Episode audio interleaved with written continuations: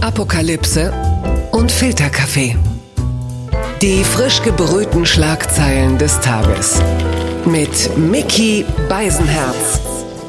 Einen wunderschönen Montagmorgen und herzlich willkommen zu Apokalypse und Filterkaffee, das News Omelette. Und wenn Sie heute Nacht gut geschlafen haben, dann geht es Ihnen schon mal anders als äh, Alexander Lukaschenko, dem Ex-Präsidenten von Belarus, der eigentlich kaum noch ein Auge zumacht, weil immer noch Hunderttausende in Minsk gegen ihn protestieren. Da hilft auch kein Posieren mit einer Kalaschnikow oder die spektakuläre Landung eines Helikopters. Ich glaube, er hat es auch anders verstanden. Bei Nixon war es da kam der Helikopter und da ist er als Präsident für immer verschwunden. Aber naja gut, was soll's. Mein Gast, mit dem ich heute die Themen bespreche, äh, bringt auch schon mal den einen oder die andere gegen sich auf, aber das mit doch wesentlich äh, gezielteren Pointen. Er ist Autor, er ist Kolumnist, er ist Stand-Upper, er ist äh, Schauspieler, er ist aber vor allen Dingen meine bessere Hälfte, mit der ich regelmäßig bei Audible den Podcast Juwelen im Morast der Langeweile fabriziere. Kleine Werbung an dieser Stelle. Es ist mein Freund Oliver Polak. Guten Morgen. Hallo, wunderschönen guten Morgen und danke für die Einladung. Ja, sehr, sehr herzlich. Ähm, Aber ein bisschen früh, muss man sagen. Ja, das. Ich finde das schon krass, dass du so früh aufstehst und mich auch bringst dazu aufzustehen. Aber Ja, das ist die- mache ich es natürlich sehr gerne. Das ist die Liebe, aber dafür äh, wirst du gleich hier ähm, deutlich, deutlich besser informiert rausgehen. Die Schlagzeile des Tages. Das Redaktionsnetzwerk Deutschland meldet AKK Maskenpflicht am Arbeitsplatz und im Unterricht denkbar. AKK, das ist für die Älteren von uns, das ist die CDU-Chefin, das ist ja noch, Annegret Kramp-Karrenbauer. Sie plädiert dafür, im Fall steigender Corona-Zahlen eine bundesweite Maskenpflicht am Arbeitsplatz und im Schulunterricht zu prüfen. Viele Unternehmen hätten die Maskenpflicht am Arbeitsplatz ja schon eingeführt, sagte sie der Welt am Sonntag. Das könnte auf jeden Fall ein Schritt sein, der auch bundesweit verpflichtend wird. Bist du froh, dass du Freiberufler bist, wenn du das hörst? ich bin grundsätzlich froh, dass ich äh, Freiberufler bin, aber ähm, also ich bin auf jeden Fall grundsätzlich auch für Masken Mhm. an bestimmten Orten, aber ich denke, an bestimmten Orten würde auch äh, schon äh, Abstand äh, irgendwie reichen. Ja, ich meine, das ist ja jetzt, wenn man, wenn man weiß, so, so Barista im Café oder so, die sind ja eh den ganzen Tag mit Publikumsverkehr, hast du sowieso den ganzen Tag die Maske auf. Und äh, sie regt auch an, dass in Schulen im Unterricht dauerhaft die Maske getragen werden könnte. Äh, wahrscheinlich. Ich finde es einfach, glaube ich, schwierig, ne, die Vorstellung, weiß ja, wie das früher war in der Schule.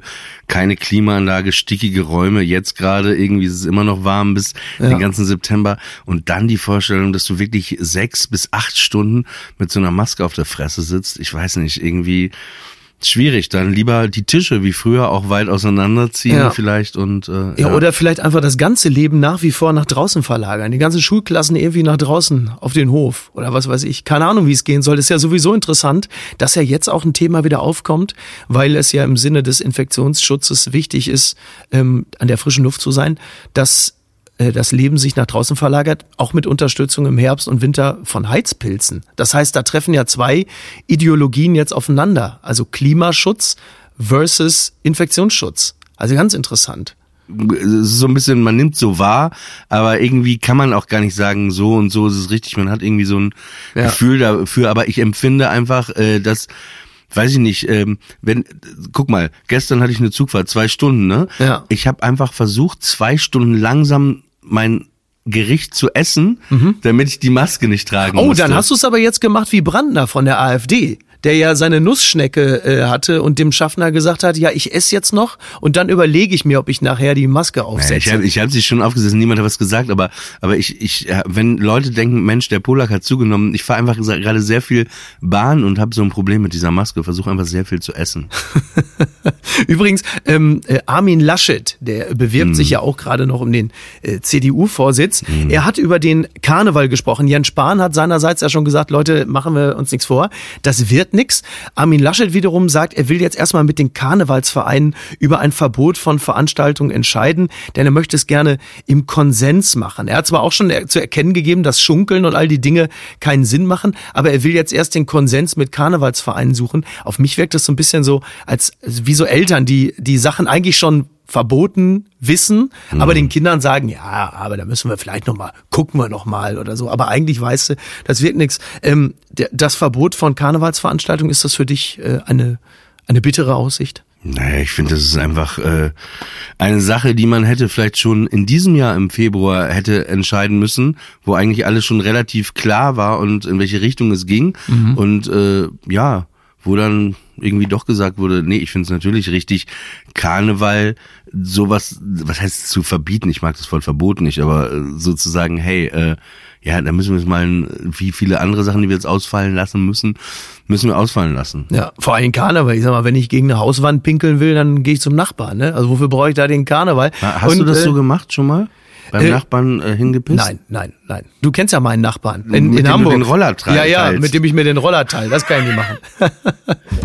Gewinner des Tages lautet Philipp Amthor, der, ja, ich weiß, da guckt man komisch, der Deutschlandfunk meldet CDU Vorpommern Greifswald.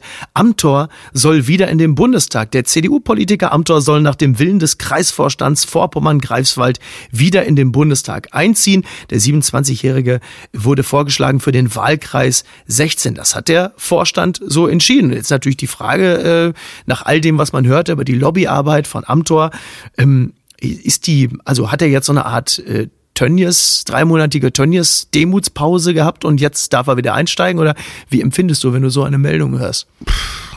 Ich empfinde so, dass das nicht so besonders richtig war, was er gemacht hat in der Funktion als Politiker, ne, mhm. Vorbild und so weiter und, und so fort. Und ich äh, finde, also grundsätzlich äh, ist der Mensch widersprüchlich, jeder macht Fehler mhm. und man sollte irgendwie, aber in so einem Fall finde ich es dann doch bei der Funktion Politiker, finde ich schwierig. Der ist vor allen Dingen sehr, also der, der wirkt ja ohnehin vorzeitig gealtert, zumindest mhm. was die Klamotten und äh, seine Karriere angeht. Und er hat im Grunde genommen das vorweggenommen, was bei vielen anderen so, bei den Friedrich Merzens dieser Welt eher so im letzten äh, Karrieredrittel passiert, also die Lobbyarbeit. Mhm. Das ist schon erstaunlich und äh, vor allen Dingen, ich glaube einfach auch nicht, dass das, also, ich meine, ich weiß nicht, ob der so viele Fans vorher schon hatte. Und nach dieser Geschichte ist es jetzt nicht so ein Typ, wo man sagt, ja, das ist einer von uns, den will ich wählen. Mhm. Für die Werte stehe ich. Also, wo du denkst so, nee, ey, Alter, mach mal hier lieber deine Lobbyarbeit weiter und lass mal irgendwie einen äh, coolen Politiker. Wo, wobei ich fairerweise sagen möchte, ja. ähm, als für den Bundestag, er ist ein sehr guter Redner, er ist ein guter ja, Rhetoriker. Find ich, ja, finde ich auch, aber keine Ahnung, ist halt die Frage, ne, wie wie glaubhaft dann das ist, ne? Also ich habe auch von ihm gute Reden äh, äh, gehört, wo er die AfD wirklich mhm. zerlegt hat, ja. filtriert hat und das ist auch mega, aber die Frage ist äh, pf, keine Ahnung, mir ist es auch wurscht äh, am Ende. Also so, ja, aber ja. ich würde eher sagen, so Tendenz, nein. Amtor ist zurück. Ist das schon die zweite Welle? Ne? Man weiß es nicht genau. Das hat mich überrascht antisemitischer Angriff in Graz. Das schreibt die Tagesschau. Es gab einen Angriff auf den Gemeindepräsidenten, also der Vorsitzende der jüdischen Gemeinde ist vermutlich mit einem Baseballschläger attackiert worden. Das war in Graz und äh, mhm. jetzt wurde der, der Schutz aller jüdischen Einrichtungen verstärkt, denn es war bereits der dritte Vorfall mhm. in dieser Woche. Also Ellie Rosen ist angegriffen worden von einem Mann und ähm, ja, also der, der konnte sich wohl in letzter Minute in einen Pkw retten. Und dieser Angreifer, der, der sei dann mit dem Baseballschläger auf das Fahrzeug losgegangen und ist dann geflüchtet. Und äh, wenn es alleine in dieser Woche schon der dritte Angriff ist, also du bist ja Jude und äh, wirst diese Meldung womöglich auch nochmal mit, mit anderen Ohren wahrnehmen als der Rest von uns. Nee, also für mich ist das seitdem ich lebe, so immer. So. Aber bestätigt das etwas, was du als Tendenz wahrnimmst? Also, dass jetzt auch die, die Attacken mehr werden? Es, es, ich sag das nur vorher, weil, ne, so, so, das nicht so wirken soll, als ob ich so patzig oder so. Mhm. Ich meine, das, ich denke über dieses Thema überhaupt nicht mehr nach. Mhm. Das ist überhaupt nicht mein Thema. Es juckt mich auch wirklich nicht. Ja. Ich würde jetzt einfach vermuten, ne, dass irgendwie, die haben ja noch nicht einen Angreifer, mhm. ne, äh, dass er einfach viel äh, Lisa Eckert die letzten Wochen geschaut hat auf YouTube, ne? Also ja, oder oder er hat sich halt viel in so ähm, äh, Telegram-Gruppen rumgetrieben, denn also das ist ja eine reine Mutmaßung, aber du siehst ja schon, dass die dass die Quintessenz vieler Posts in den Telegram-Gruppen ja doch am Ende immer auf die äh, auf die äh, zionistische Weltverschwörung zurückgeht und da wahnsinnig viel antisemitische Dinge gepostet werden und die Wahrscheinlichkeit, dass du dann so einen so einen so einen Irren hast, so einen Bekloppten oder auch einfach ein, eine miese Type, der dann sagt, ach guck mal, da ist doch eine, ein hohes Tier im jüdischen Rat, den nehme ich mir mal vor, weil der ja auch mit denen da was zu tun hat.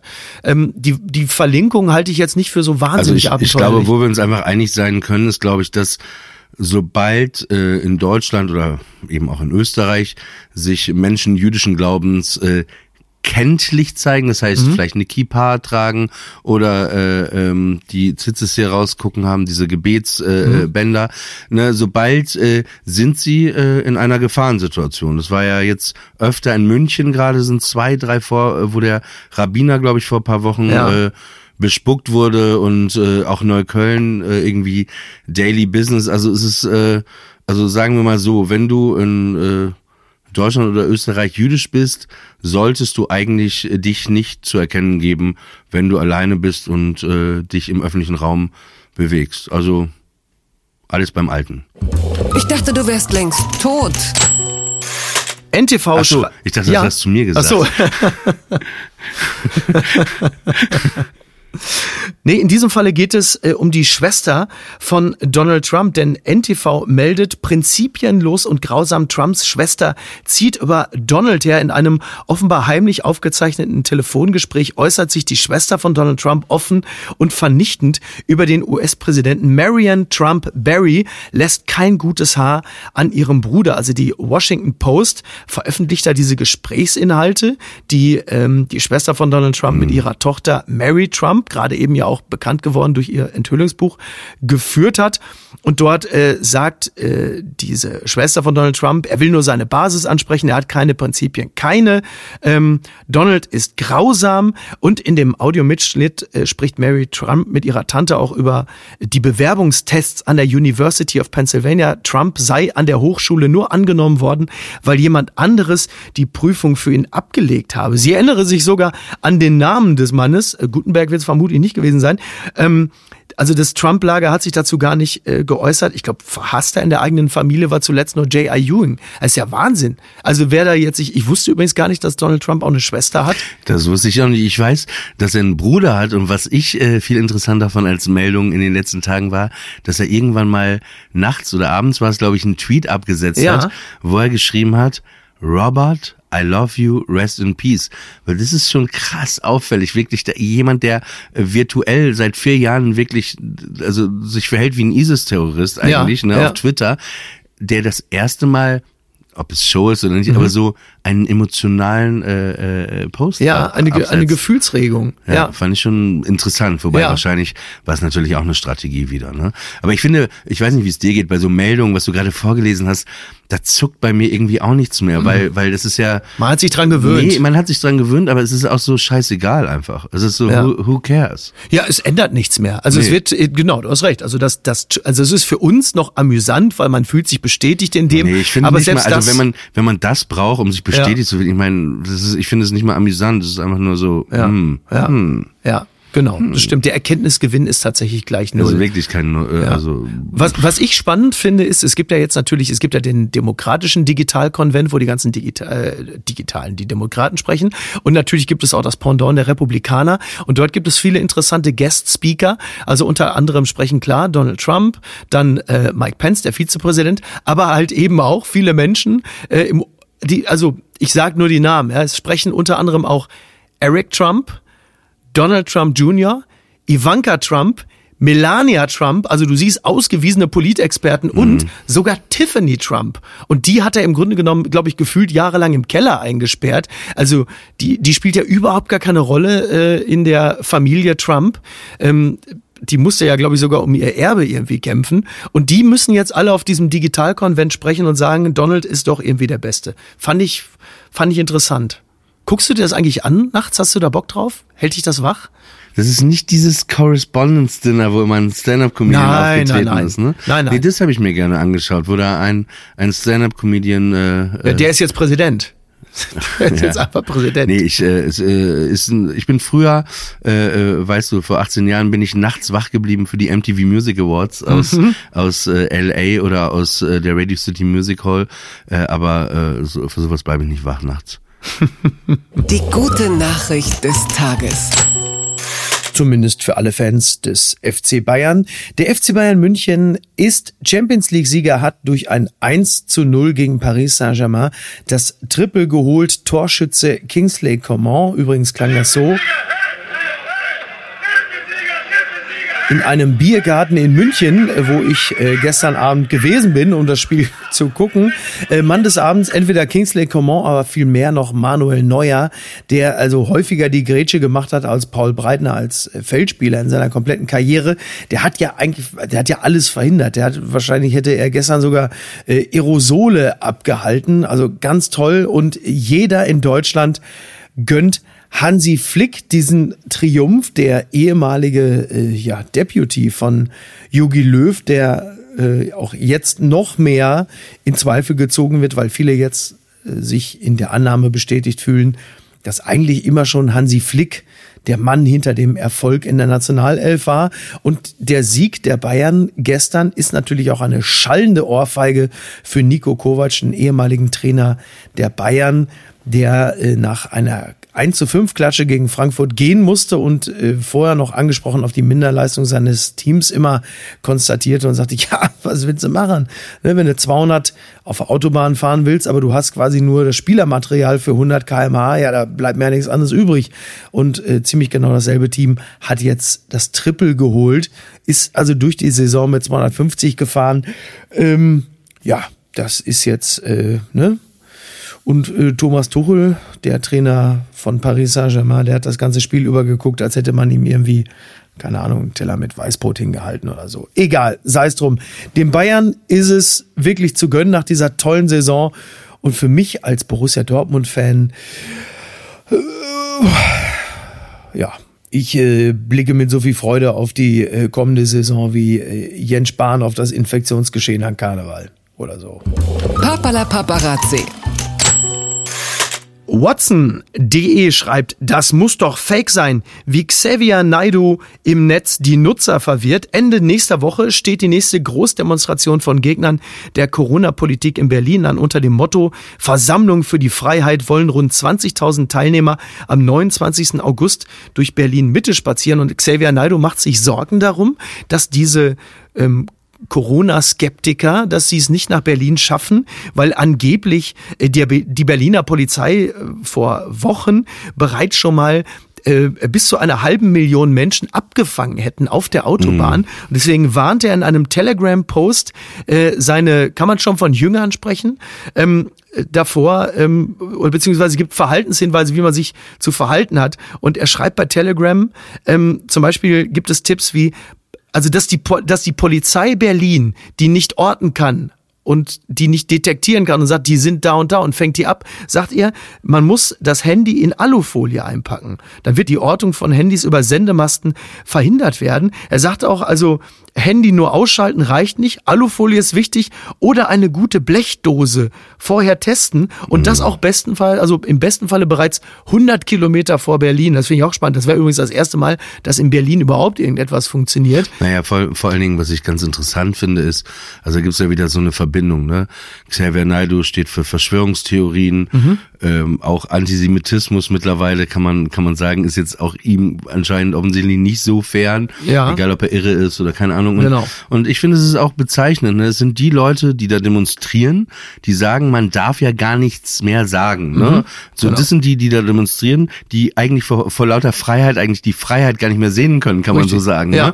Aber äh, das ist auch, das wird genehmigt, das wurde vor paar Wochen schon genehmigt, aber da laufen dann auch Leute mit Fuck Israel T-Shirts, mhm. Fuck Zionism rum, ne? Ja. Äh, wo auch diese Leute, die eigentlich für die eine Sache sind, gar nicht sich von diesen dann distanzieren. Das ist einfach ein äh, äh wilder Cocktail mittlerweile. Ja. Und dann siehst du aber wiederum, in Hanau irgendwie eine kleinere Gedenkfeier, ne, wo alle wahrscheinlich mit Abstand und Masken, die dann wirklich einen Tag vorher abgesagt wird. Und das ist irgendwie. Das habe ich auch nicht verstanden. Das ist wirklich Deutschland in a nutshell. Ja, ja. Und das heißt, wenn Sie, also liebe Polizei, äh, wenn Sie demnächst irgendwie kurz vor dieser Corona-Demo irgendjemanden mal beiseite winken, es muss nicht unbedingt ein Handy sein, es kann auch einfach eine Ofenkartoffel sein, die die Person da auf dem Beifahrersitz liegen hat.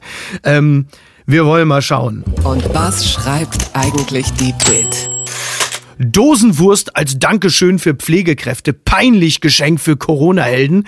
Ein Geschenk, das nicht jedem schmeckt. Das Europa- und Finanzministerium wollte denen etwas Gutes tun, die sich in der Vergangenheit um französische Corona-Patienten gekümmert haben. Unter anderem dem Krankenhauspersonal. Doch äh, die Aufmerksamkeit, die fanden die Empfänger jetzt nicht so toll. Es gab nämlich vom Ministerium gab es ähm, 100 Tüten an Kliniken und da drin waren ein, äh, eine Leona Wurst und ein vegetarischer Aufstrich und das kam jetzt nicht so besonders gut an. Es gibt jetzt auch den Hashtag Leona Gate und ähm, klar, also also die positive Nachricht ist, es ist endlich mal ein Wurstskandal, an dem Tönnies nicht beteiligt ist.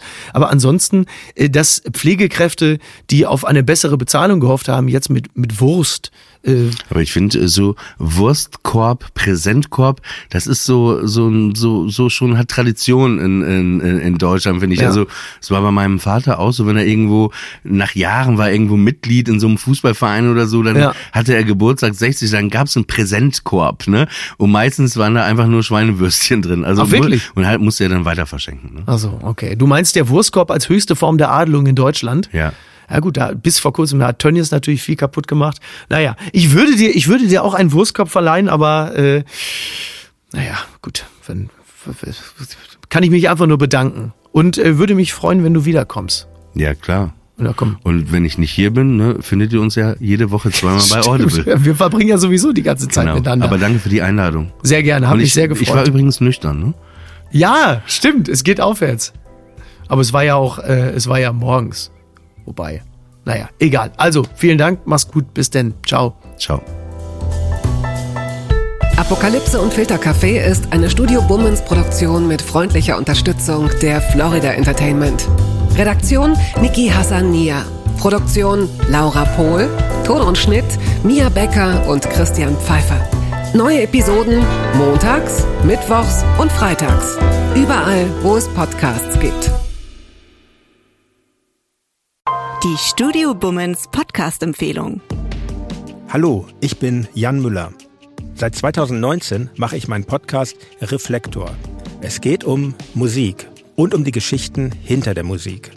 Ich selbst spiele bei Tokotronic. Ich weiß, was es bedeutet, Musik zu machen, in einer Band zu spielen, Alben aufzunehmen und auf Tour zu sein.